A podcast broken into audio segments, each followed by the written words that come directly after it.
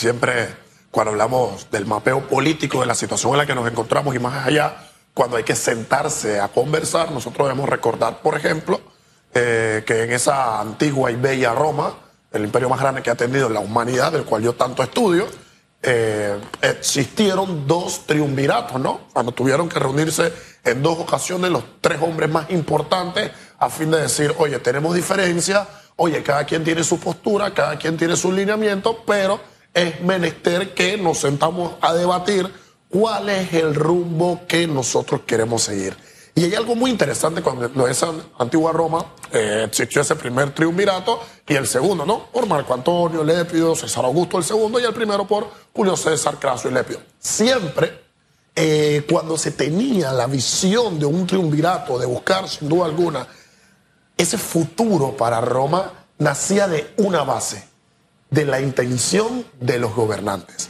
Porque la intención de quienes gobernaban siempre fue positiva, siempre fue que Roma creciera. Por ejemplo, recordemos una gran frase de César Augusto que decía, llegué y encontré una Roma de barro y ahora que me voy dejo una Roma de mármol.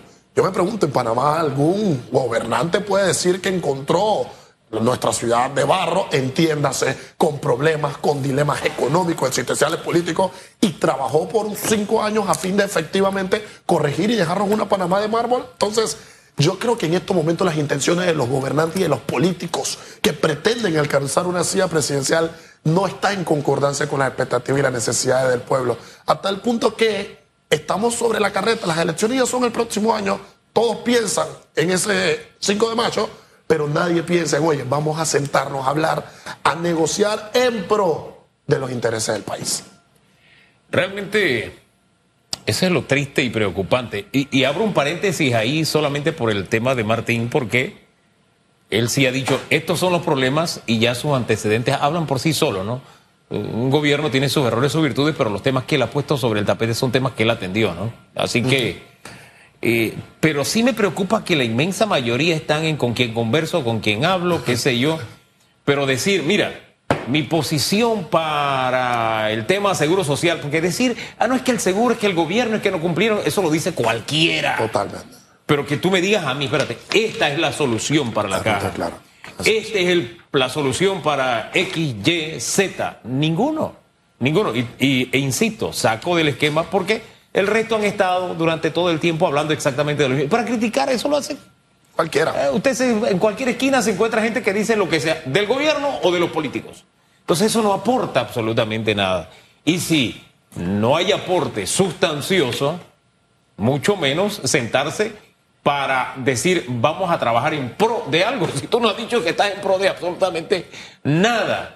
Eh, eh, eso es preocupante. Este país se merece mejor, un mejor presente y futuro. Total. Mira, mi querido Enrique, los diálogos de recámara, de cámara, de partidos, de conveniencia, llámese como se le quiera llamar, que se quieren dar, eh, podemos hacerle una gran analogía y una gran similitud con lo que representa y sigue representando la oposición en nuestro país. En Panamá, la oposición al gobierno siempre carece, sin duda alguna, de críticas constructivas, de tal manera que de esas críticas constructivas nazca una propuesta que sirva para que el gobierno entienda lo que hace mal y en esa coalición, en ese entendimiento, pues pueda el gobierno desde la postura que tiene, escuchar a una oposición clara, como ocurre en otros países, llámese la España, llámese el diálogo que se da en Inglaterra, tiene que ver cómo la oposición, sin duda alguna, representa un punto sustancial, tal cual indica mi querido Enrique, a fin de que el gobierno entienda el esquema y las necesidades que existan para a partir de allí poder tomar decisiones. Pero nosotros que vemos una oposición que grita, una oposición que no propone, una oposición que dice yo lo haría mejor y que es lo triste para la oposición. Bueno, usted lo haría mejor, tenga el gobierno. Pero y ¿cómo lo haría? y no hacen absolutamente nada. Porque todos estamos pensando en la portada del libro, mi querida Susana Elizabeth, pero nadie en el fondo, en el contenido. Y, y siento que debemos dejar atrás el tema de las ofensas, del desprestigio. Amén. Amén. Usted como votante no escucha eso. Sí, ni los- Usted no pregunte cuál es tu propuesta. Si tú lo vas a hacer mejor, como dice mi querido Jan Ramos Fergus, ¿cómo lo vas a hacer mejor? Demuéstrame cómo lo vas a hacer mejor. En definitiva. Y los diálogos, a mi criterio, son necesarios, importantes y fundamentales. Decía el gran Platón, para mí uno de los cinco mejores filósofos que ha dado la historia de la humanidad. que a través del diálogo es la única manera de que efectivamente los seres humanos entiendan y puedan comprender y encontrar las soluciones a los problemas que, los, que sin duda alguna se les presentan. Ahora, una cuestión es dialogar con una intención real, con una propuesta clara, a fin de llevar a cabo un diálogo, una propuesta nacional que tenga como objetivo una mira amplia en cuanto a la visión corto, mediano y largo placista del país, hasta el punto que se implementen diálogos nacionales, política pública y todo aquel entendimiento que diseñe una ruta, un camino, un sendero que nos permita entender dónde estamos y hacia dónde queremos ir. Otra cuestión es cuando yo quiero dialogar desde mi óptica porque yo tengo la verdad, porque yo soy el que me la sé, porque yo soy el que estoy en las encuestas supuestamente volando. Bueno, aquí parecen que hay encuestas que se hacen en distintos lugares, ¿no? Unas encuestas nos dicen unas cositas, o Enrique va volando, en otras o Enrique no va volando, sino que va Susana Elizabeth y así. Pero ¿saben cuál es la real encuesta que nosotros sin duda alguna debemos determinar? Aquel político que nos presente esto una propuesta clara, una propuesta contundente, a fin de que uno, más allá de solo reconocer los 300 millones de problemas que tengamos, es, oye, identificar el problema que tiene el paciente que se llama Panamá. Y lo que yo diseño y la estrategia a fin de poder canalizar, resolver ese problema, e implementar un método preventivo a fin de que ese problema no pase a ser una crisis, sino que efectivamente se pueda resolver, allí es el candidato que sin duda alguna va a ganar. Esa es la verdadera encuesta. El que me traiga una propuesta que pueda resolver los dilemas existenciales que tenemos en nuestro país. Ahora, el señor, se me olvida el nombre del abogado, siempre es mezquino, el boxeador, el expresidente del Colegio Nacional de Abogados que estuvo aquí. Eh, la semana Ruilova, don César. César, Ruilova. César Ruilova hablaba de tres aspectos eh, importantes. Propuestas en cuanto a la institucionalidad, propuestas en cuanto al tema de la constitución, propuestas en torno al tema de la caja de seguro social. Y el abogado ayer, Felipe Argote, agregaba propuestas para la recuperación económica. Total. O sea, si, si, si usted como votante está votando por el que se ve más bonito en la cuña, por el que habló mejor, pero usted no está viendo las propuestas reales, vamos a seguir inmersos en el Panamá que hemos tenido en los últimos años. ¿Qué es lo que usted aspira para su hijo? Póngase a pensar eso. Quisiera que la escuela pública fuera mejor que la privada. Quisiera que la salud pública fuera mejor que la privada. Que yo vaya al seguro social y haya medicinas, tenga las citas y demás. Que mis calles no tengan huecos. He caído, he tratado de chifiar en estos últimos días y me encuentro más huecos.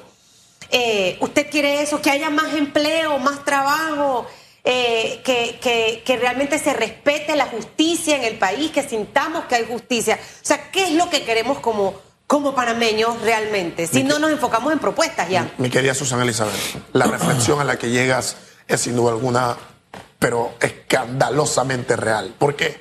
Porque nosotros como panameños no comprendemos la situación, por ejemplo, que tenemos en la calle del Seguro Social. Y un informe que nos ha dicho, oígame, ustedes están aquí, ¿ves? Y ya para el 2024 esa cajita estará técnicamente muerta. Y no la hemos enfocado. ¿Cuál fue nuestra prioridad mientras ese informe estaba saliendo? Si iban a haber o si no iban a haber carnavales. Entonces, en una ponderación, para mí es más importante un carnaval que, por ejemplo, la situación de la caja o de comprender efectivamente qué están haciendo los fracasados que trabajan allá cerca de las 5 de mayo. Bueno, esos fracasados allá, cuando tuvieron que sentarse para dialogar a fin de ver qué iban a hacer con el código electoral, fracasaron con la propuesta real que necesitábamos. Cuando efectivamente nuestra constitución estaba en el auge de poder reformarla y cambiarla, fracasaron de igual manera. Saben que gracias a Dios que fracasaron en, sin duda alguna, modificarla, porque ellos que lo hacen todo mal, si hubiesen eh, eh, llevado a cabo un debate para reformar nuestra constitución, bueno, esa constitución en estos momentos hubiese sido de retroceso en vez de avance. Pero sin duda alguna, si nosotros no comprendemos que el país hoy requiere de un crecimiento económico, esto es claro en la medida en la que exista una gran institucionalidad, en la medida en la que exista seguridad y certeza del castigo, en la medida en la que exista un crecimiento económico potenciado a corto, mediano y largo plazo, pues es ahí donde nosotros sin duda alguna estamos canalizando las herramientas para que un país crezca. Pero si nuestras discusiones siguen siendo del quinquenio anterior y de lo que no se hizo y de lo que yo puedo cambiar y de lo que yo quisiera cambiar, pero si al final del día no se hace nada, si al final del día la discusión sigue siendo mi beneficio, mi gente, mi cuadro, mi círculo, sin duda alguna estamos viendo que vamos en un retroceso. ¿Y cómo usted se da cuenta que una sociedad no avanza y una sociedad no retrocede? Usted que está en su casa, pregúntese a usted mismo, autoanalícese, hágase una radiografía. En los últimos 5, 10, 15, 20 años, ¿cómo ha sido su crecimiento como individuo? Cómo ha sido su crecimiento como profesional, cómo ha sido su crecimiento dentro de la sociedad. La sociedad le ha permitido aperturar negocios, la sociedad le ha permitido poder crecer eh, profesional, económicamente. Cuando uno se hace esa reflexión de que no he podido avanzar es porque quienes gobiernan y quienes están en el, en el, gobierno, pues efectivamente no están haciendo las cosas de la mejor manera. A propósito de certeza del castigo, ¿qué mensaje recibe usted como abogado y como ciudadano claro. Mm, por las notificaciones de ayer? De personas allegadas al señor Martinelli, que de alguna forma la mano de la justicia les tocó la puerta desde el señor Chichido Barrio, Alejandro Garú, Gustavo Pérez, pasando por Giacomo Tamburelli y Aaron Mirachi. La justicia, a mi criterio, siempre debe ser ciega. Por eso ven que siempre se le pone con una banda sobre los ojos. Porque esa venda indica que esa justicia le debe caer a quien le caiga, no porque Ian es el hijo de la cocinera, Ian es el hijo de la presidente. No, la justicia debe caerle a quien le caiga. Y sin duda alguna, algo que a mí me llama poderosamente la atención es ver cómo quienes gobernaban en dicho quinquenio, una tras otra, condena tras condena, vienen cayendo. Y esto nos deja sin duda alguna un solo efecto o una sola conclusión, una sola llamada de atención.